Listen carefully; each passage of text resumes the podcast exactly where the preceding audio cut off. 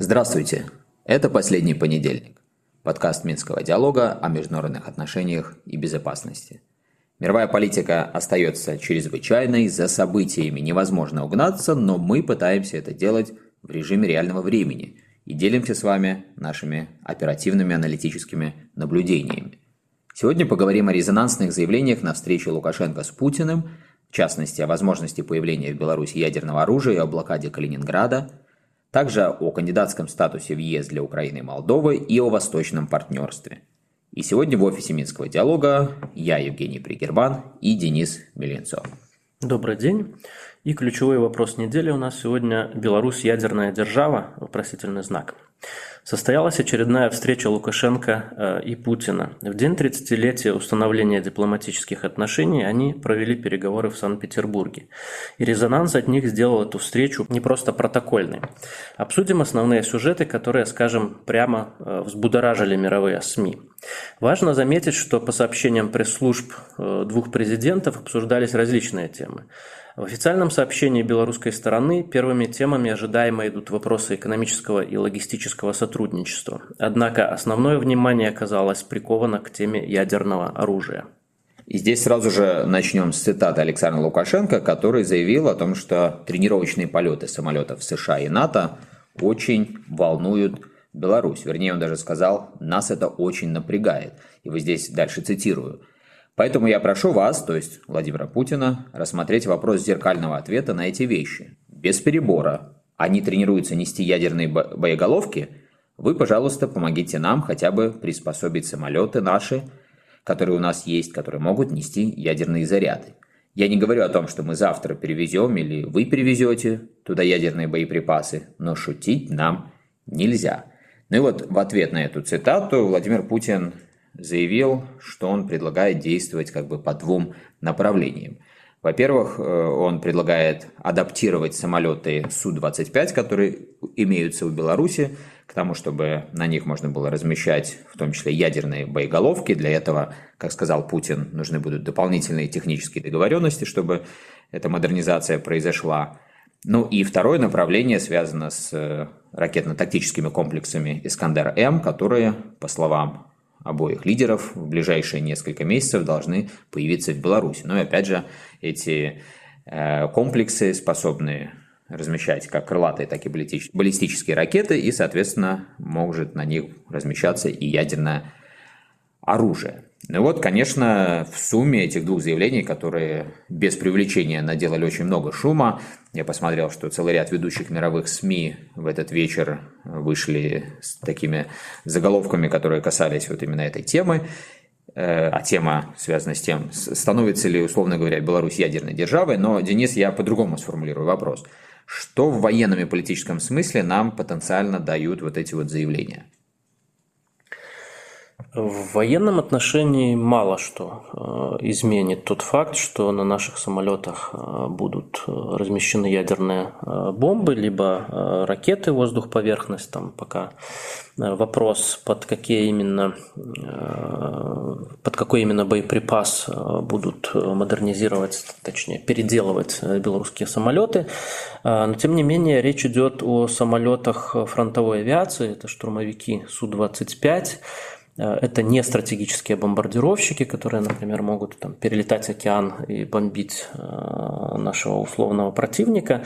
Это самолеты, которые решают тактическую задачу э, на фронте и поддерживают сухопутную армию. Поэтому речь может идти только о тактическом ядерном оружии, но задачи цели сдерживания оно не имеет. То есть э, тактическое ядерное оружие, оно используется, как мы уже в передачах э, раньше говорили, э, для каких-то таких прорывных вещей именно на фронте, да, не для того, чтобы удержать какую-то страну от нападения, а именно вот для того, чтобы изменить кардинальным образом уже идущий конфликт вот в конкретной локации.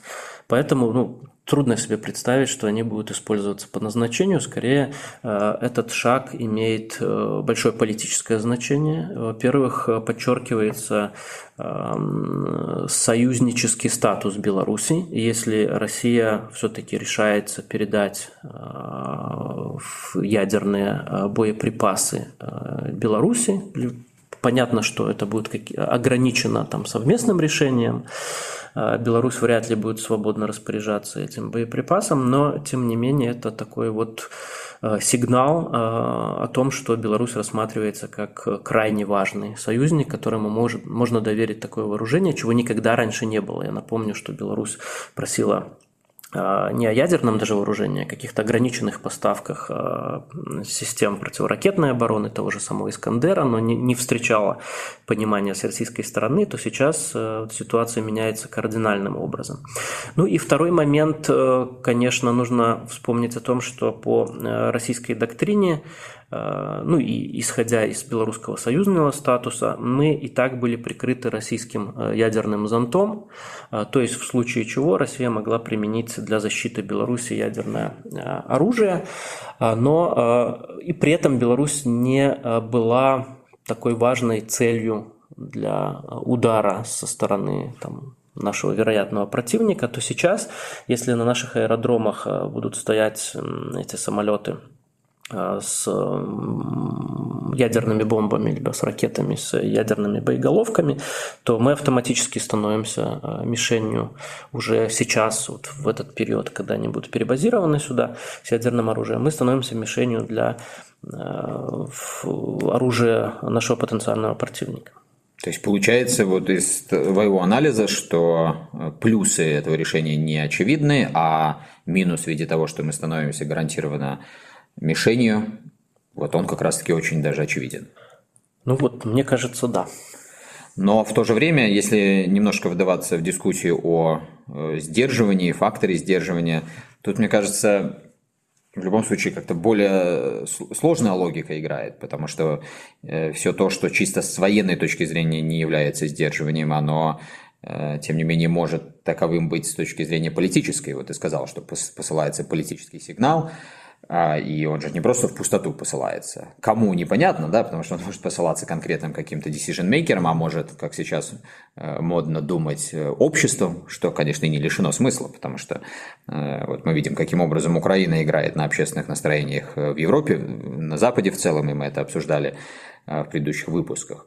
И вот по этой логике повышение фактора ядерного оружия и вот это присутствие опасности ядерной войны, оно, в общем-то, и может привести к тому, что в обществах э, западноевропейских, западных повысится боязнь вовлечения в какие-то такие, ну, назовем это, военно-эскалационные авантюры, и, соответственно, это самое общество будет давить на своих лидеров для того, чтобы они в эти военно-эскалационные авантюры не ввязывались. Насколько ты думаешь, такая логика работает, или же мы просто видим э, такую банальную око за око реакцию в стиле военных, которая всегда и вела вот к этой пошаговой э, эскалации или закручиванию спирали эскалационной. Тут, наверное, всего намешано. И реакция политиков в военном стиле, она тоже присутствует, но и э, вот эта сугубо политическая логика, ее тоже не нужно сбрасывать со счетов. Э, когда дается понять, э, что Беларусь – это важный союзник для России, если кто-то попытается э, осуществить какую-то провокацию, в сторону Беларуси, либо планирует военное вторжение, то э, если раньше некоторые западные лидеры, возможно, могли подумать, что Россия не станет как-то активно вписываться, то сейчас э, Россия дает понять, что Беларусь крайне важная территория, вот фактом того, что она насыщается российским вооружением, в том числе ядерным, поэтому это может сдержать некоторые горячие головы. Но, кстати, вот это тоже важное замечание, потому что мы действительно видим и в такой более медийной дискуссии, и в заявлениях конкретных политиков нотки, не то чтобы они доминируют, но я бы сказал, что они многочисленны о том, что вообще не стоит воспринимать всерьез там какие-то заявления, даже России вот в контексте этого противостояния или в контексте войны в Украине, что, мол, это все попытка там э, взять на измор, напугать и так далее.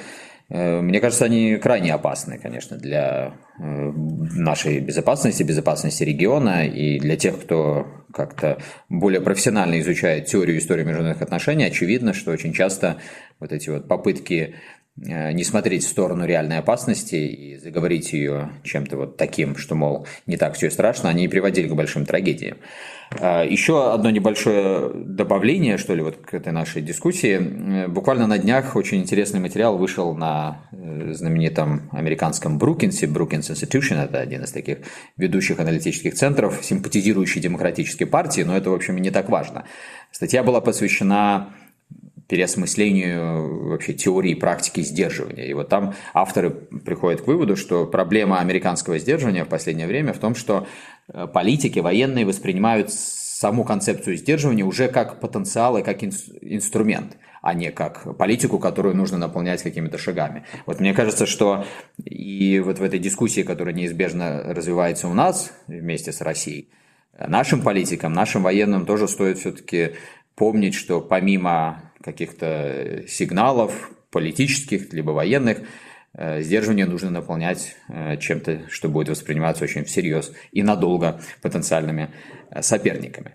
Но это мы немножко э, отвлеклись от темы. Я еще хотел, Денис, э, задать вопрос, который пришел нам от слушателей вот в контексте как раз-таки этих новых э, переговоров Путина и Лукашенко. И вопрос очень простой и очень понятный. Усугубит, усугубит ли это нашу ситуацию? Имеется в виду не то, что мы обсудили с точки зрения того, что Беларусь становится теперь, скорее всего, гарантированной мишенью, а с точки зрения вот всего того, что происходит на международной арене с Беларусью после 24 февраля. Ну, это, мне кажется, очевидным, что э, эскалацию мы наблюдаем, потому что происходит насыщение э, вооружениями, причем такими очень серьезными. Да? И ядерное, и оперативно-тактическое, там как Искандер-М, подчеркну, это не экспортный вариант Искандер-Э, а Искандер-М, который имеет и большую дальность, и большие возможности, о чем раньше Минск не мог мечтать, сейчас это вот становится реальностью. Вот. И э, если происходит милитаризация, а она происходит, то это явно э, новый виток эскалации. Скорее всего, чем-то ответят поляки, э, чем-то ответят украинцы, потому что вблизи их территории появляется новое вооружение, способное вот, Искандер да, достать до столиц этих государств. Поэтому ответ – да. Но это все по учебнику, это вот все описано давно и тщательно теоретиками, историками, называется это дилеммой безопасности. Мы на протяжении лет пяти, наверное, последних, очень регулярно и в публикациях, и в мероприятиях наших э, опирались на эту концепцию, показывая и опасности, и риски. Милитаризации, которая, начиная с ну, так, 15 наверное, года, э, поползла в нашем регионе, но в последние месяцы не просто поползла, а полетела, как на той самой ракете. И сейчас уже тут предупреждать, наверное, сложно о чем-то. Здесь э, нужно цепляться за какие-то возможности, хотя бы где-то, хотя бы как-то э, риски сдерживать, минимизировать и хоть о какой-то транспарентности начать говорить. Я вот э, последнее, что здесь добавлю, у нас буквально на прошлой неделе Денис в своем телеграме немножко об этом говорил. Прошла очередная встреча российско-белорусского экспертного трека. Я вот обратил внимание даже на некое расхождение в такой, что ли, аналитической рамке, которая у нас присутствует. Я имею в виду у нас, у белорусских экспертов и у российских коллег.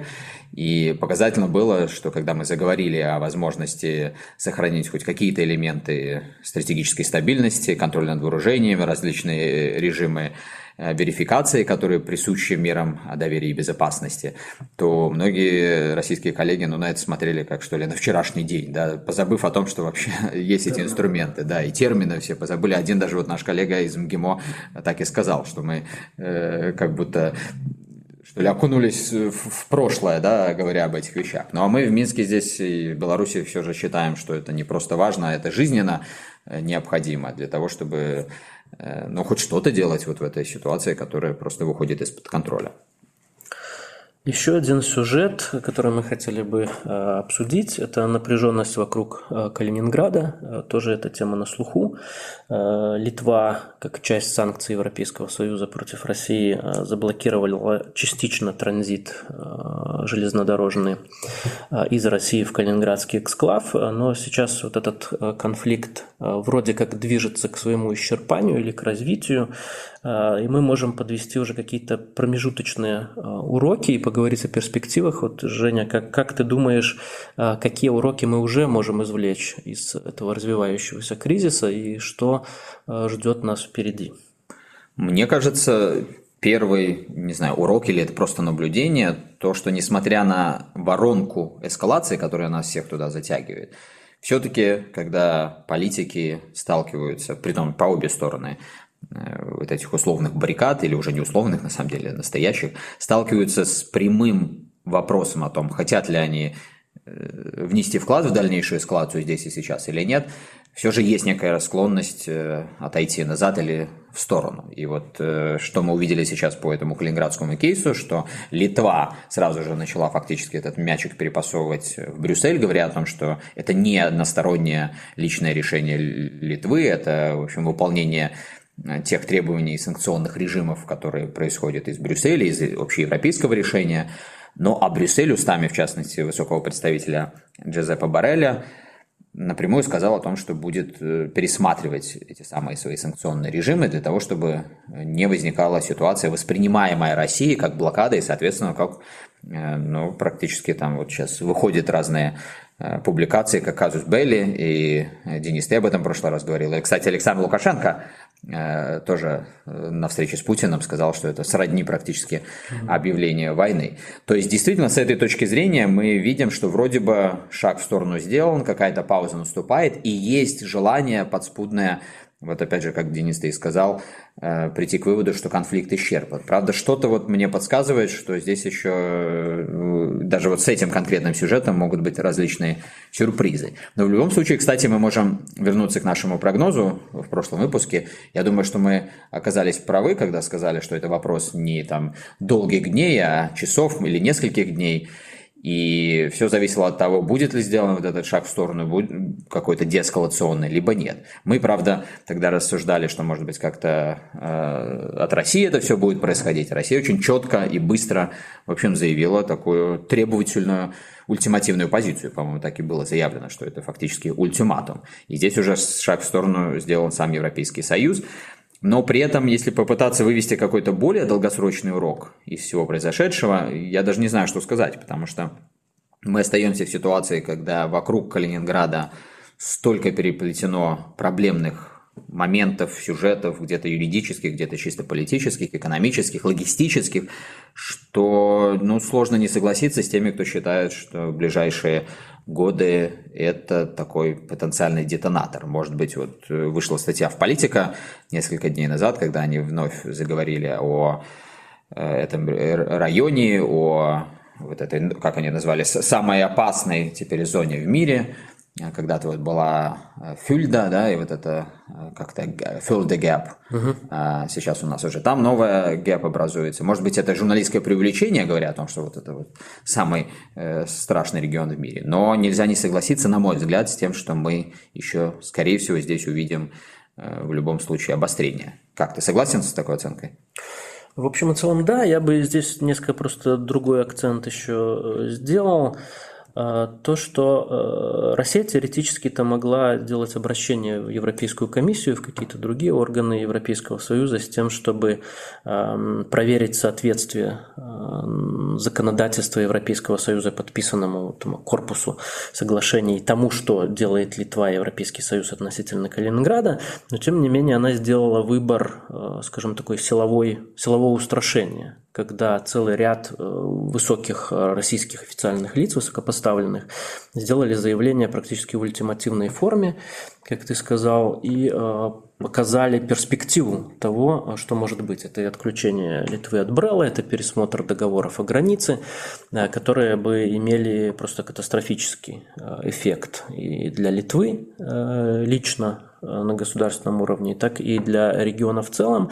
И э, вот это как раз сработало. Да? То есть это вот определенный такой месседж, когда э, силовые э, Э, силовой натиск такой и э, метод угроз, он работает, э, а такие вещи, которые а, раньше работали, да, механизмы вот эти вот правовые и международные, они не работают. Это уже не в первый раз.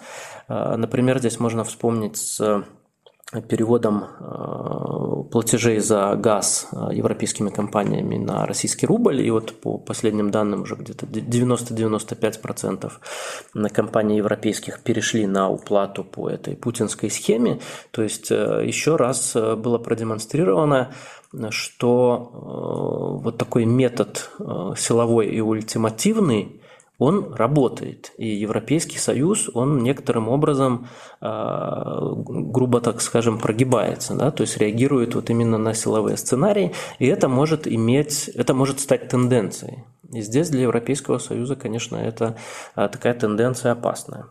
Безусловно, хотя это, так и хочется сказать, добро пожаловать в мир который изменяется, то есть мир, в котором происходит трансформация системы международных отношений, как мы не раз говорили в этом подкасте и на протяжении многих лет писали, это как раз-таки и есть особенность такого мира, что перестают работать институты, право, а когда вот это не работает, то, безусловно, на передний план выходит фактор силы. И здесь э, в определенной степени, в большой степени проблема Европейского Союза в том, что он себя выстраивал все эти годы как главного носителя права, институционализации, ценностной такой вот повестки, которая должна э, как раз-таки быть той самой силой, превосходящей силу в классическом измерении. Но, к сожалению, Э, конца истории не наступило, соответственно, э, сила физическая, сила военная, она опять во главе угла, и, соответственно, Европейскому Союзу придется с этим что-то делать. Но это уже, как говорится, отдельная история. Другая история, да. А сейчас мы переходим ко второму блоку, экспертные блицы, вопросы от слушателей. А, здесь мы хотели бы рассмотреть, конечно, еще один такой а, яркий сюжет, это а, предоставление Украине и Молдове Европейским Союзом статуса кандидата на членство, но при этом обе страны Э, должны еще выполнить э, различные условия, чтобы этот статус в итоге не отозвали. Э, такое право Европейский Союз заявил. Грузии предложено пойти другим путем, вначале выполнить все те условия, которые ставит перед ней Европейский Союз, и лишь потом ей будет дан кандидатский статус. Так вот, мы хотели бы обсудить э, в этом блоке, что этот новый статус кандидата дает Украине и Молдове. А, и второй момент, э, какая перспектива вступления, полноценного, полного вступления для этих государств в Европейский Союз существует. Я, может быть, начну со второго вопроса. Я думаю, что перспектива вступления, ну, по крайней мере, вот с позиции сегодняшнего дня, она не то что отсутствует совсем, но она отдалена. То есть она настолько отдалена, что о ней даже не имеет смысла разговаривать. Исчезающе мала. Скорее да. всего, да. А даже если предположить, что через какой-то период времени происходит действительно расширение полноценного Европейского Союза на территории Украины и Молдовы, но тогда мы точно сможем констатировать в таком прогностическом еще режиме, что это уже будет совершенно другой Европейский Союз. То есть я, к сожалению, не вижу вообще никакой возможности для того, чтобы Союз включил Э, государства вот этого региона и тем более Украину, которая сейчас находится в, ста- в стадии войны, и последствия от этой войны для всех сфер жизни будут, как бы, к слову, эта война не закончилась, но очень существенными. Это я так слабо дипломатично говорю. И поэтому это просто несовместимо, по-моему, со всей той историей Европейского Союза, которую мы знаем до этого. Опять же, никоим образом не хочу обидеть ни Европейский Союз, ни Украину, но, по-моему, это очевидная такая наблюдательная аналитическая констатация. Что касается того, что здесь и сейчас этот новый статус дает Украине и Молдове, ну тут, понятно, в первую очередь речь идет э, все о том же символизме и попытке, ну, то, что можно назвать инструментализацией символизма. Его можно инструментализировать и с точки зрения, и в первую очередь, своего общества. И не зря и в Украине, и в Молдове говорят, что это даст огромный такой э, стимул для дальнейших реформ и для более глубоких реформ. И в этом плане мы действительно наблюдали такой эффект э, в 90-х, 2000-х годах, когда вот шли предыдущие волны расширения, и когда странам постсоветского на тот момент блока предоставлялась перспектива стать Э, членам Европейского Союза, это помогало реформаторам внутри этих стран консолидировать внутреннюю повестку, реформаторскую повестку и уходить от многих там, как им казалось, негативных эффектов. Вот я думаю, э, скажем, Словакия всегда используется как пример, там такой mm-hmm. товарищ Мечар, да, э, которого все обвиняли, как примерно сегодня Орбана, в авторитарных тенденциях, ну и вот многие, Денис, поправь меня, если я э, здесь не прав, но многие пришли аналитики к выводу, что вот во многом благодаря э, вот этому рычагу будущего членства удалось уйти от повестки Мечара. А, так что эти моменты, очевидно, есть. Многие также подчеркивают, что это дополнительные инструменты каких-то программ, которые становятся доступны э, Молдове и Украине, в том числе и с точки зрения финансирования. Ну и потом это инструмент давления дальнейшего на, конечно же, сам Европейский Союз и общество этих государств. Э, мы видим, что во многом благодаря такому давлению статус-то и получен сейчас, да, фактически, несмотря на э, то, что многие политики, лидеры были против, но они не могли об этом говорить открыто, потому что, ну, это как бы не то, что даже не камильфо, э, но это, это даже опасно для них с политической точки зрения. Мы тогда, наверное, перейдем уже к вопросу прогнозов. Э, оправдался ли наш прошлый прогноз? Мы уже, в общем, обсудили, да. А, мы тогда говорили о перспективах а, Украины и а, согласились с тем, что, скорее всего, членский, э, этот статус члена, кандидата вступления, вернее, для э, Украины будет дан. Так оно и произошло. И по Грузии, кстати, мы правильно отметили, что именно таким образом, я тогда сказал, что это не совсем э, двойной стандарт, но, в принципе, я, наверное, все-таки не соглашусь с точки зрения тобой высказанной в прошлой передаче, что действительно можно трактовать как такой э, двойной стандарт в исполнении Европейского Союза, но э, здесь очевидно, что критерием стал вот этот фактор войны, близости к войне, ну а то, что Грузия географически отдалена, и, в общем-то, политически она заняла позицию, которая явно контрастирует да, да. с другими, то здесь вот это сыграло свою роль. Ну это да, это, это так. А, и э, наш новый прогноз будет относительно э, восточного партнерства. Э, если наши слушатели не помнят, это такая программа Европейского Союза для шестерки постсоветских стран. Туда входила до заморозки своего участия Беларусь, Украина, Молдова и Кавказские три республики. А, на сегодняшний день можно говорить о а, определенном кризисе восточного партнерства, потому что Беларусь, как я уже сказал, заморозила свое участие после того, как ЕС э, ввел санкции. А, Украина и Молдова сейчас переходят э, в другой разряд, в иную лигу, э, в лигу кандидатов на вступление. А, ну и остаются государства, которые в разной степени э, поддерживают либо не поддерживают идею членства в Европейском Союзе и вообще поддерживают либо не поддерживают аппроксимацию, сближение с Европейским Союзом. Вот как ты, Женя, думаешь, будет ли Европейским Союзом принято какое-то решение о э, ликвидации восточного партнерства, потому что по факту э, мы наблюдаем, что э, такой структуры, такого региона его уже не существует.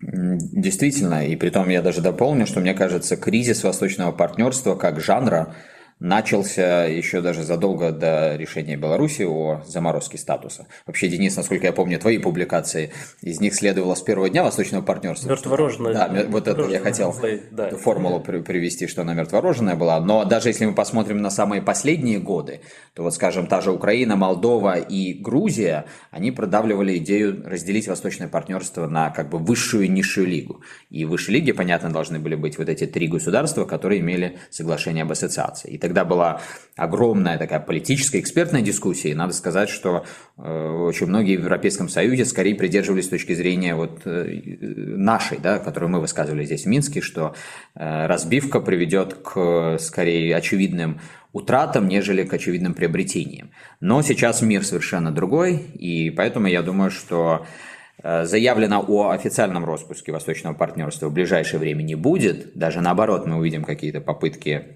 как-то вдохнуть в него новую жизнь. Я вот, например, знаю, что э, шведский МИД, по крайней мере, рассматривал возможность новых каких-то идей, инициатив. Но после завершения э, войны после того, как это завершение получит какое-то, ну что ли, институциональное оформление с точки зрения безопасности в Европе. Правда, неизвестно, когда это произойдет, я не берусь судить. Но вот когда это произойдет, я думаю, что места для восточного партнерства как такового не будет, и будет проще запустить какие-то новые инициативы. А ты что думаешь? Тут, конечно, многие страны и многие политики сделали э, серьезные политические инвестиции, от них отказываться а, они не смогут. Э, здесь я напомню, что э, идея восточного партнерства она принадлежит Польше и Швеции. Это две страны, которые активно продвигали, лоббировали эту программу и потом пытались наполнить ее каким-то содержанием. Э, с тем или иным успехом, либо неуспехом. Э, поэтому мне кажется, что, скорее всего, от этих двух стран сейчас, э, ну, либо немножко позже будут поступать инициативы, каким образом реформировать эту программу.